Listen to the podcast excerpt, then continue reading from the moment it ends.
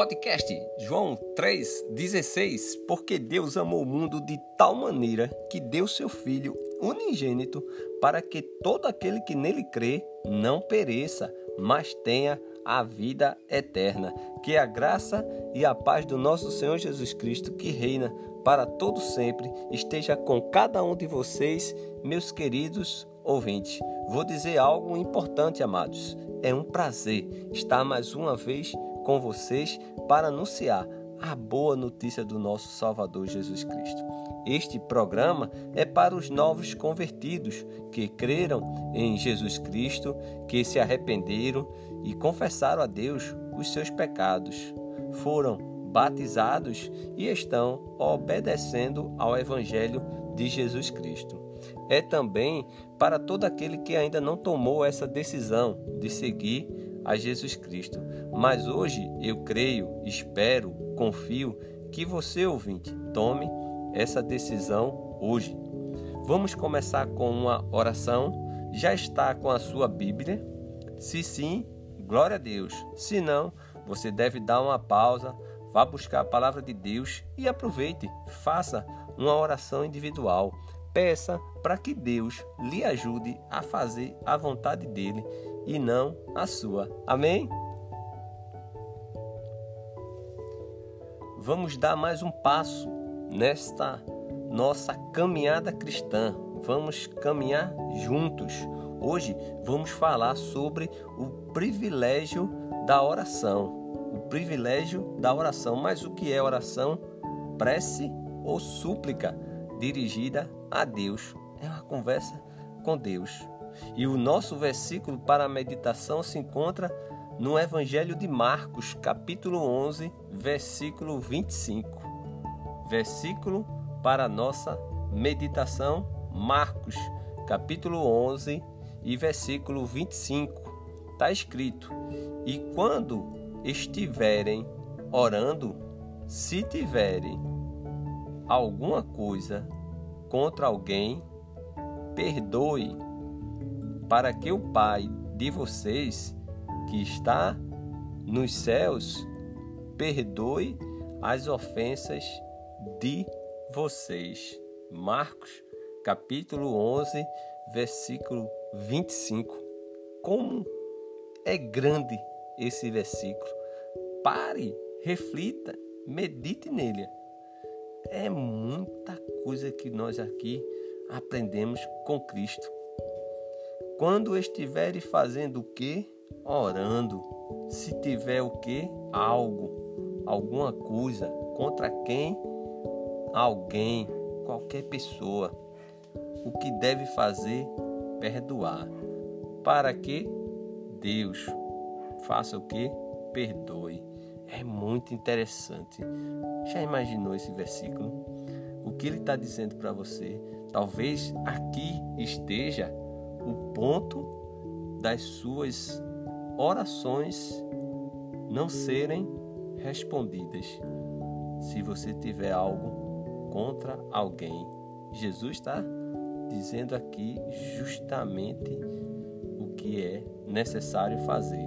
Se você tiver, ó, se tiverem alguma coisa contra alguém, perdoe, para que o Pai de vocês que está nos céus perdoe as ofensas de vocês. Não é algo tremendo aqui. Aqui a gente começa o programa com esse versículo e aí a gente já entende o privilégio que nós temos de falar com Deus, mas sabemos que Ele não vai nos atender se tivermos alguma coisa contra alguém. E isso é um relacionamento. Todo relacionamento, ele ah, muitas vezes não é fácil. Relacionamento é um pouco complicado, porque nós precisamos amar, precisamos perdoar. São todos os passos que Cristo ele deixou tudo escrito. Então, Agora que já oramos, já fizemos uma pequena reflexão, agora vamos ler esse versículo no seu contexto. Vamos fazer uma viagem e voltar no tempo. Marcos, capítulo 11, fala do versículo 1 até o versículo 11 da entrada triunfal. Do versículo 12 ao versículo 19, a purificação do templo. Do versículo 20 a 23, controvérsias finais com os líderes judaicos. Amado, esse capítulo 11 de Marcos, eu peço para que você leia por completo, para que você entenda, porque cada frase de Cristo, cada atitude, cada ação que Cristo toma é algo impressionante, deve ser meditado, refletido e tudo que tudo que Cristo faz é, é profundo é profundo. A gente tem que parar e meditar, porque é muito, é muito. Vamos fazer a leitura. Jesus purifica o templo, Marcos capítulo 11, versículo de 15 a 19. Está escrito: E foram para Jerusalém. Quando Jesus entrou no templo, começou a expulsar os que ali vendiam e compravam. Derrubou as mesas, dos cambistas e as cadeiras dos que vendiam pombas e não permitia que alguém atravessasse o templo carregando algum objeto. Também os ensinava e dizia: Não é isso que está escrito? A minha casa será chamada casa de oração para todas as nações, mas vocês fizeram dela um covil de salteadores. E os principais sacerdotes e escribas ouviram isso e procuravam uma maneira de matar Jesus, pois o temiam, porque toda a multidão se maravilhava de sua doutrina. E vindo à tarde, Jesus e os discípulos saíram da cidade. Aqui é algo profundo, né? É algo para meditarmos. Olha, começa dizendo que eles foram para Jerusalém e Jesus começou a expulsar o que?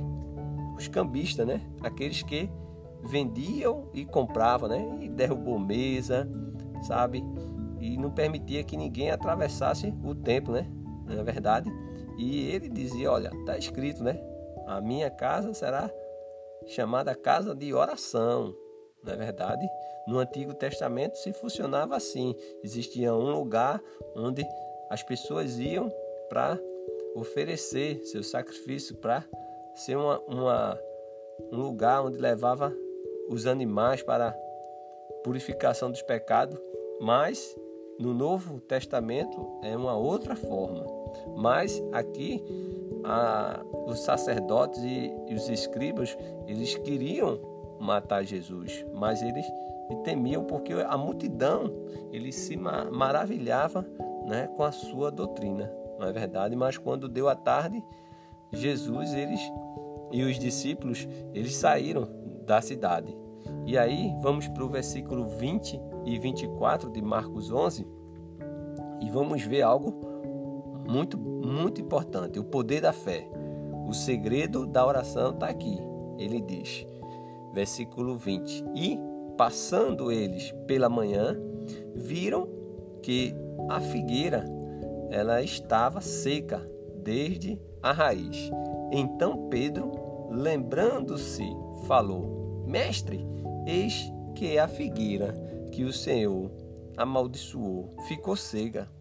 Ao que Jesus lhe disse: Tenham fé em Deus, porque em verdade lhe digo que, se alguém disser a este monte: Levanta-se e jogue-se no mar, e não duvidar no seu coração, mas crê que se fará o que se diz, assim será com ele.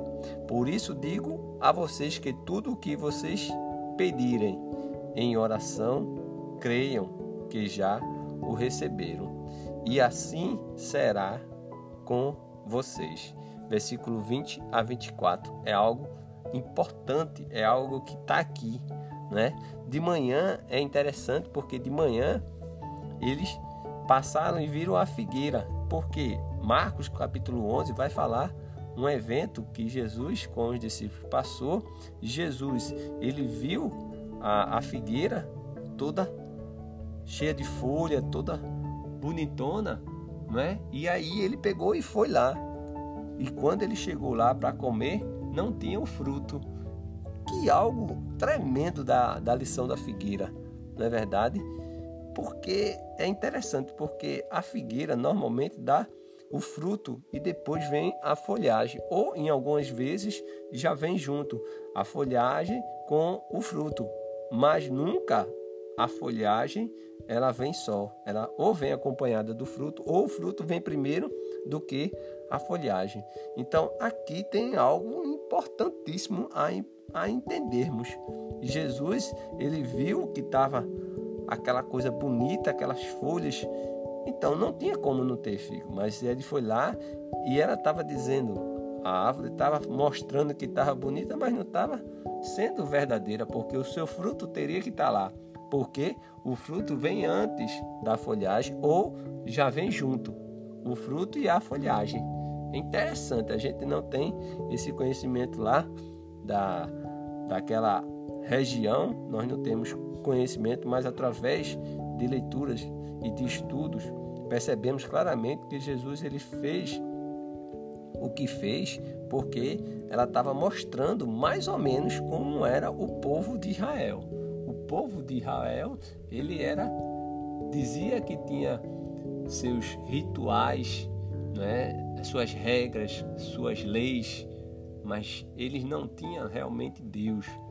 Israel poderia ser é uma parábola de Jesus, poderia ser uma folha, mas não tinha o fruto. Então Jesus ele está usando esta árvore para predizer o juízo de que estava para cair sobre toda a nação de Israel. Por isso que Jesus ele fala para os seus discípulos: tenha fé em Deus, porque em verdade lhe digo: se alguém disser a este monte, levanta-se e joga-se no mar, e não duvidar do seu coração, mas crê que se fará o que diz. Aqui tem o poder da oração, o segredo da oração e é algo profundo. Versículo 23 é: tenha fé, tenha fé. Né? Agora vamos ver as condições para a oração respondida. Do versículo 25 e 26 está escrito: E quando estiverem orando, se tiverem alguma coisa contra alguém, perdoe, para que o Pai de vocês, que está nos céus, perdoe as ofensas de vocês. Mas se vocês não perdoarem, também o Pai de vocês, que está nos céus, não perdoará as ofensas de vocês. Então é algo que nós já percebemos. Normalmente nós vemos pessoas que ficam com alguma diferença com outra. Essa pessoa, a oração dela não vai ser respondida, porque aqui vemos claramente quando Jesus ele fala, olha, quando estiver orando, se tiver alguma coisa contra alguém, perdoe, porque sabe, senão você não vai conseguir. Tudo que Jesus diz, anote, que é muito importante. Hoje ele está dizendo isso e ele mostra a questão da folhagem, não é verdade? É, é interessante o versículo 23, quando ele diz: tenha fé, né? Continuamos com fé. Jesus ele, ele fala em mover montanhas, né? De, mas esse mover montanha é algo interessante, porque para o povo, né, o povo judeu, era uma expressão fácil de compreender. Tudo que Jesus diz para nós nos dias atuais, temos que pensar, estudar e procurar, porque quando Jesus diz, ó, a montanha mova-se, sabe? Tudo é uma expressão fácil de compreender. Jesus não está trazendo nada diferente daquilo do dia a dia do judeu. E esse mover, não é? É, é porque o povo judeu normalmente tinha os seus mestres, seus professores, e é claramente visto que um bom professor era capaz de, de, de através dos seus ensinos, de remover as dificuldades das mentes dos alunos. Então, um professor sábio era chamado de um removedor de montanha. Esse é o sentido do comentário de Jesus. Você já, você já teve, amado ouvinte, um professor assim que tirasse, a removesse as montanhas de dificuldade mentais sua? Então, a gente percebe aqui que quando Jesus diz é algo bem sentido. Eu, eu já tive um professor, e eu tenho um professor que realmente ele, através das escrituras, através da palavra de Deus, ele tem me ajudado bastante a remover várias montanhas da minha mente. São várias, né? São até chamado de MMM, porque é montanhas da minha mente, né?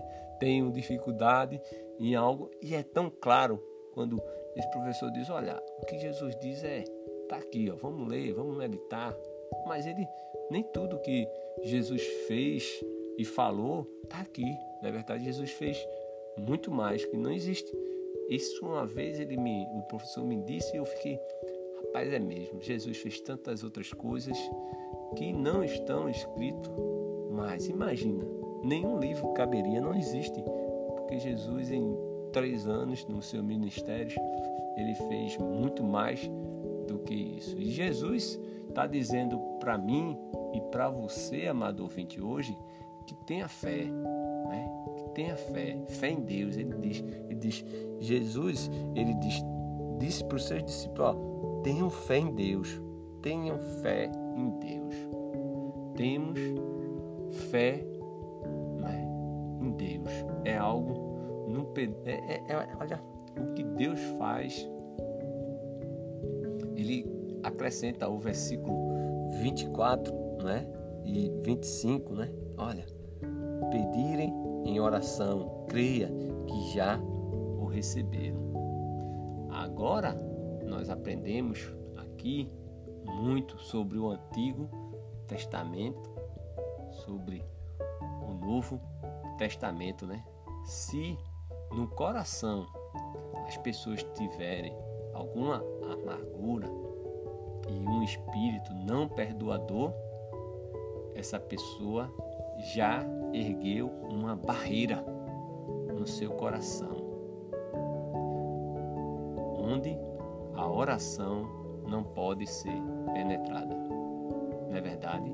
Aqui não é opção, não é luxo, é uma necessidade perdoar porque senão existe uma barreira. Né? Olha o Antigo Testamento.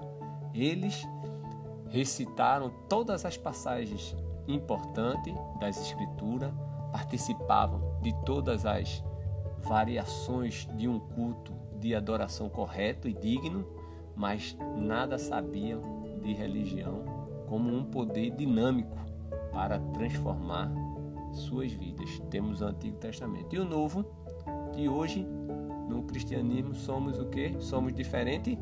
Será que somos? Será que não somos domingueiros, nominal, indiferente e morno?